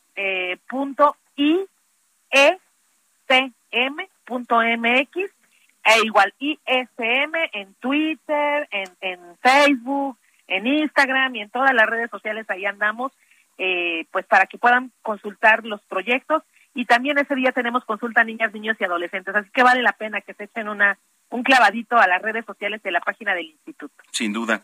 Consejera, muchas gracias por platicar con nosotros esta tarde. Al contrario, muchísimas gracias a ti, Emanuel, y un saludo a tu, auditorio. Igualmente es Carolina del Ángel, consejera del Instituto Electoral de la Ciudad de México y presidenta de la Comisión de Educación Cívica. Estamos buscando a uno de nuestros motorreporteros porque, déjeme le platico, que en estos momentos un tráiler de Coca-Cola, perdón, pero pues esto fue un tráiler de Coca-Cola, se quedó sin frenos en la autopista México-Toluca y bueno, Fatal, fatal accidente, ¿eh? Tres personas hasta el momento, hasta, hasta este corte, tres personas muertas. Pero por el impacto de las imágenes que estoy viendo aquí a través de Twitter, qué barbaridad, ¿eh? Yo no creo que sean tres personas las que hayan fallecido en este accidente, yo creo que son más. Esperemos que no, de verdad, esperemos que no. Pero mire, siempre y cualquier accidente va a ser causa de una imprudencia. Le voy a platicar por qué. Este tráiler se quedó sin frenos. ¿Cuál fue la imprudencia? No revisarlo desde antes o venir a un exceso de velocidad al cual ya no tuviera de repente un control en los frenos. Eso siempre ocurre. Se zafan las mangueras del, frenado y entonces ocurre esto. Imagínese un tráiler sin frenos de la Coca-Cola, lo que transporta, porque son muchas veces doble remolque, la mayoría. El peso impacta por ahí a vehículos porque la fuerza que lleva, la fuerza brutal que llevan estos trailers, puede llevarse caravanas. ¿eh? Y entonces le platico, esto fue en la México-Toluca, fatal accidente, al menos, y hasta el momento, este corte, tres personas. Bueno. Ahorita regresamos y estamos buscando ya a que nos den más información. Vámonos hasta Cancún. Alejandro Castro, ¿qué nos tienes? Adelante. ¿Qué tal? Muy buenas noches, Manuel. Efectivamente, eh, momentos de pánico se vivieron en el parque de diversiones Explore, perteneciente al grupo Escaret, luego de un tiroteo en la parte del estacionamiento. El provocó una fuerte movilización de los cuerpos de seguridad, tanto estatales como de la Guardia Nacional. Las víctimas fueron trasladadas al Hospital General de Playa del Carmen, aunque eh, de ellas y otra de ellas se encuentra lesionada. Lucio Hernández, titular de la Secretaría de Seguridad Pública del Estado, que fue un sujeto a bordo de una motocicleta que lesionó a una persona que estaba en dijo sí, aislado y poco utilizado. Además, resultó herido un taxista en una pierna, así lo dijo a través de sus redes sociales. El estacionamiento, el estacionamiento perdón, comentarte que está exactamente a la salida del parque, este sobre la carretera Cancún-Tulum. Eh, recordar también que no es la primera vez que ocurre un incidente de este tipo en los parques de Escaret, pues recientemente en enero se registró otro tiroteo donde dos personas también perdieron la vida. Oye, eh, las autoridades que dicen no se han manifestado a través de comunicados, por lo menos, porque ahora sí se acostumbra. La vez pasada, a través de comunicados, prácticamente se llevaron este lo que tiene que ver con la ciudadanía y la comunicación.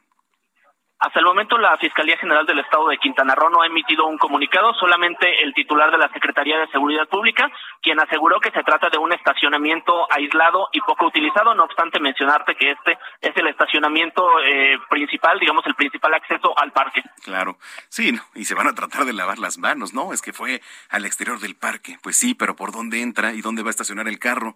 Pues prácticamente ahí y siendo ahí pues es parte también de este centro de atracciones turísticas que además muy bonito eh por allá lástima que últimamente y en los últimos meses ha estado azotado, azotado por la inseguridad y sobre todo la impunidad en fin estamos al pendiente muchas gracias Claro que sí, continuamos pendientes del desarrollo de la información. Buenas tardes. Muy buenas tardes allá en Quintana Roo. Oiga, para los que nos escuchan allá en Puebla, ya los poblanos están participando en la visita a las siete casas, donde los templos de la ciudad permitieron, ya tras dos años de cierre, igual aquí en la capital y prácticamente en todo el país, el retorno de actividades como parte de las actividades de Semana Santa. Los templos abiertos para este día son la parroquia de San José, el templo de Santa Mónica, el Señor de las Maravillas, de los más visitados además el Templo de Santo Domingo de Guzmán, la Capilla del Rosario, la iglesia del ex convento de Santa Clara de Asís, el Templo del Espíritu Santo, la Compañía de Jesús, el Templo de Nuestra Señora de la Soledad, iglesia de Nuestra Señora del Carmen. Bueno, la visita de las siete casas, o también conocida como la visita de los siete templos, consiste en asistir a las siete iglesias en donde se hace oración para recordar pasajes bíblicos o los pasajes de la Biblia relacionados a la pasión de Cristo. De acuerdo con los creyentes, se hace este tipo de actividades con el fin de agradecer a Jesús por el don de la Eucaristía y el sacerdocio que instruyó la noche previa de la pasión de Cristo, además de acompañarlo en los sufrimientos durante la oración en el huerto, así como recordar su paso por las casas de Anás, de Caifás, de Herodes, de Pilato, allá en Monte Calvario, y finalmente del sepulcro. También volverá el Via Crucis en las principales avenidas de Puebla, organizado por la Arquidiócesis, el cual tendrá modificaciones para evitar contagios. Se considera que habrá cupo limitado. Mire, ya estas medidas a estas alturas con la vacuna, qué bueno que se, que se tomen, pero de repente ya también son quizá un poco por demás y le voy a platicar por qué. A, a mi consideración. Imagínese usted, son como los restaurantes. Usted entra a un restaurante a cualquiera. ¿Y qué es lo que le dicen? Oiga, por favor, lo molesto con su cubrebocas. Sí, señorita. Claro que sí, me lo pongo. Dos pasos después, me retiro el cubreboca. O sea, yo no entiendo, entonces, sentado ya no se esparce el virus o cómo funciona esto. ¿No le suena ilógico? Y entonces, habiendo tanta exposición y habiendo tanta gente en estas representaciones, ¿no le suena un poco ilógico? Quizá, me pregunto yo. No, cada quien tiene su opinión, pero es como en un restaurante, repito, o sea, oiga, por favor lo molesto con su cubreboca. Sí, señorita. Se lo pone. Dos pasos después, está la mesa y ¿qué cree? ¿Qué va a hacer usted? Pues quitárselo. ¿No? Digo, es lo que es mi humilde opinión. dicen por ahí. Pero en fin, yo sí quisiera eh, escuchar la suya, arroba Samacona al aire. Arroba Samacona al aire, ahí nos puede contactar. Y también pueden contactar nuestra página www.heraldodemexico.com.mx. Oiga, le platicaba sobre lo que acaba de ocurrir ahí en la México Toluca con este tráiler. Daniel Magaña nos tiene más información. Adelante. ¿Qué tal, Manuel? Efectivamente, pues un tráiler, eh, pues el cual pues no tenía precisamente pues la situación eh, pues de tener eh, un alto un problema en los frenos es lo que comentan por lo que se registra este accidente en la zona de la autopista en la zona de la Marquesa lamentablemente una persona pues muere ya que una camioneta después de este impacto pues posteriormente se sale proyectada hacia una columna de un eh, puente y pues lamentablemente, bueno, pues ya trabajan servicios periciales en esta zona, así que pues hay que tomarlo en cuenta, las personas que abandonan pues la zona de la Ciudad de México, pues eh, encontrará complicaciones vehiculares, también para quien ingresa pues entre la zona de la Marquesa, así que hay que tomar esto en cuenta las personas que están por salir. En algunos otros puntos, la zona de constituyentes, bueno, pues disminuyó la actividad vehicular, pero bueno, pues estos accidentes que quisiéramos no reportar, Manuel, sobre todo en estos días en donde pues a veces el exceso de velocidad, la falta de pericia y a veces la imprudencia son importantes para pues que se genere este tipo de accidentes y bueno pues es lamentablemente esta tarde esta tarde de jueves santo lo que se presenta en la zona de la autopista México Toluca. Hasta el momento entonces el número de fallecidos eleva a tres. Eh, confirmados tenemos eh, pues el, el, el, conductor de esta camioneta están precisamente por eh, confirmarme el, número de decesos exactos, pero bueno, pues sí, también hay unas otras otras personas lesionadas que viajaban en esta camioneta y bueno, pues estaremos eh, dando cuenta de los pormenores en los próximos cortes de información. Claro que sí, vamos a estar muy pendientes. Te agradezco mucho, gracias, este Daniel. Continuamos atentos. Continuamos atentos. Mire, le voy a leer un tuit. Dice la Fiscalía de Quintana Roo reporta que hace unos momentos un sujeto que viajaba en una motocicleta lesionó con arma de fuego a otro originario de Culiacán, Sinaloa, quien fue trasladado al hospital donde falleció. Los hechos ocurrieron en un estacionamiento aislado. Es lo que le decía, o sea, no se reporta, evidentemente que fue al interior de este parque, pues es un parque de diversiones turístico. Y dice, y adjunto a la carretera federal Tulum Playa del Carmen no se reporta afectación alguna a turistas y se aplican los protocolos de búsqueda del agresor, se inicia carpeta de investigación. ¿Usted cree que no hay afectación para el turismo? Claro que la hay. Hay afectación para el turismo. Si usted va un balazo, no crea que a menos de que tenga un este silenciador, ¿verdad? Se escucha y se escucha fuerte. La gente se espanta. Eso es una afectación. No pueden decir, señores, que no hay afectaciones a los turistas. Claro que la hay. Puede haber crisis nerviosas para las personas que están alrededor y eso puede ser causa de muchas otras cosas. Pero bueno, pues ahí está. Son las siete con siete en el tiempo del centro. Vámonos a los deportes, mi querido Roberto San Germán. ¿Cómo andas, Robert? ¿Qué pasó, mi querido Manuel? Bien, bien, gracias. ¿Y tú qué tal? ¿Qué cuentas en este puente, amigo? Eh, pues preparándome, porque ahora sí voy a ir a ver a mis chivas al Estadio Azul, ¿cómo ves? ¿A dónde? Es, eh, digo, al Estadio Azul, al Estadio Azteca. Oye, pero es que me queda más cerca el Azul, ¿no puedo ir al Azul? Pues de que puedes, puedes, pero ya no existe, mi hermano. Es el azulgrana ahora, el blaugrana, el del Atlante. Ya sé, caray. No, ya tengo listo todo para irme al Azteca, ¿eh? ¿Y para qué vas a ir a ver ese remedio de equipo? Pues ya, ¿qué, ¿qué, te puedo decir, hombre? ¿Qué o te sea, puedo la, decir? pero bueno, ya se acabó la leañoneta o esa jalada que estaban sacando por todos lados. Sí. y que iba a ganar en Inglaterra, en América, en, no, en todos lados, ¿no? Pues un fiasco de director técnico, otro error de Mauri Vergara. Híjole, le ha llovido sobre mojado a Mauri, ¿verdad? Nada más no encuentra por dónde. A ver, compadre, tampoco le pone mucho interés al equipo. ¿Tú sí ves que le pongan mucho interés? Pues no, anda más metido como que en las filmaciones, en el cine, como que en todo eso, ¿no? Le gusta más. A ver, a ver, a ver. A Mauri Vergara, el amor de Mauri Vergara no es el fútbol. Claro. Es el cine. Eso- Está bien. Se vale. Él quiere ser director de cine, productor, director, productor, extra, este, no sé, lo que él quiera. Está bien, tiene una pasión. Se llama el cine, no se llaman las chivas. Ujú. Y no es culpable él, porque pues él le toca de rebote. Él es hijo del dueño, de Jorge Vergara, que en paz descanse, y pues le tocó tomar las riendas de una papa caliente. Y son las chivas. Luego se llevó a Ricardo Peláez, pero aquí parece que el que toma las decisiones al final, pues tampoco es Ricardo Peláez que debería ser, sino es a Mauri. Y se lleva a su compadre Leaños. Que perdónenme ustedes, ahorita todo el mundo, es que entrenar a las chivas no cualquiera, perdónenme. Para como están las chivas, cualquiera las toma. Tampoco vengamos con esos eh, espejitos y esa venta de humo, porque además cachondeamos, nos tratamos muy bien a las chivas, porque es el equipo de los mexicanos, pobres de ellos. No, señores, están del carajo, están peor que el América. Y Mira, en la peor temporada que tenía el América, hoy Chivas tiene menos puntos que América. América está en zona de repechaje. Totalmente. Se burlaron del América, decían que el América de Solari, Blas.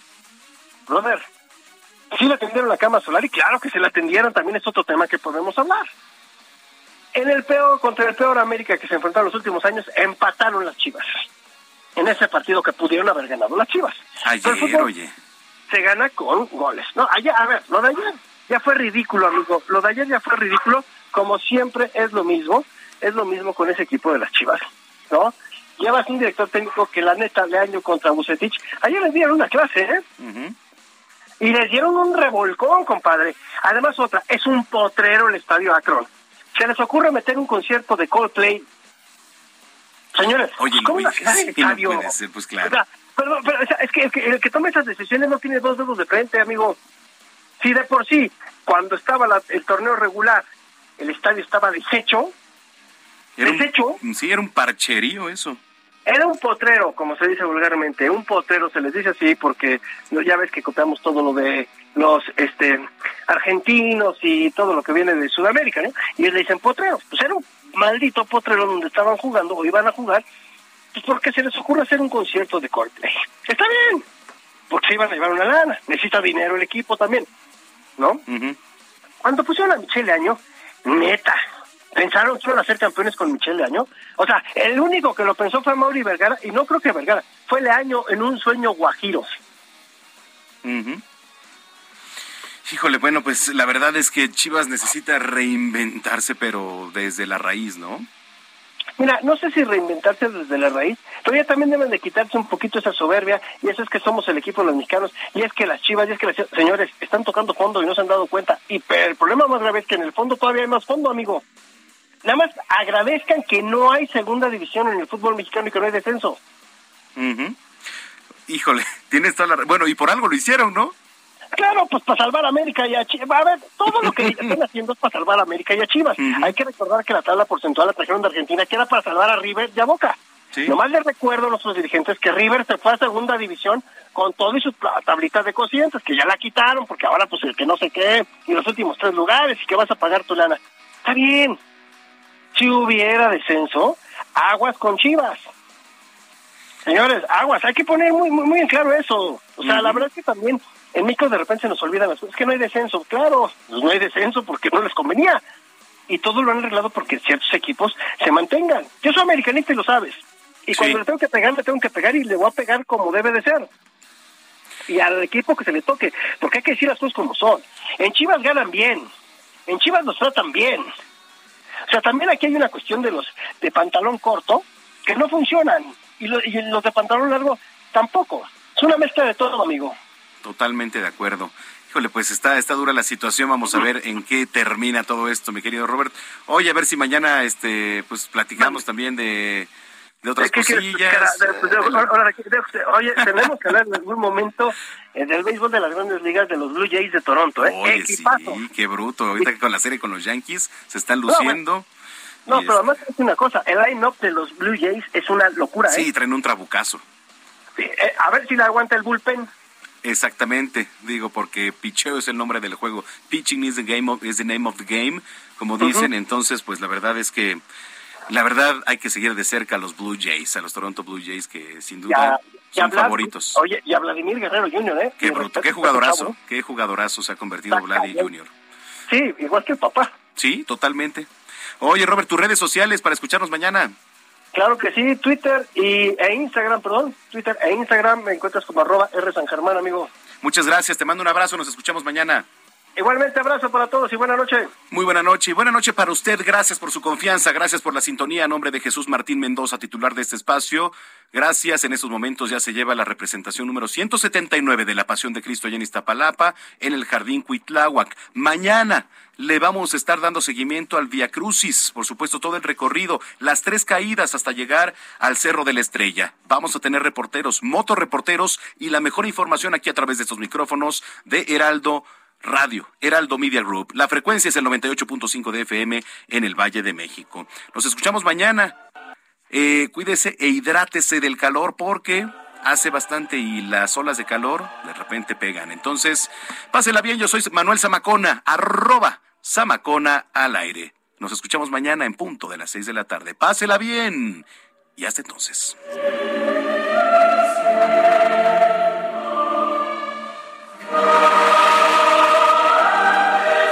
Esto fue Las Noticias de la Tarde con Jesús Martín Mendoza. When you make decisions for your company, you look for the no-brainers. If you have a lot of mailing to do, stamps.com is the ultimate no-brainer. Use the stamps.com mobile app to mail everything you need to keep your business running with up to 89% off USPS and UPS. Make the same no-brainer decision as over 1 million other businesses with stamps.com. Use code program for a special offer. That's stamps.com, code program.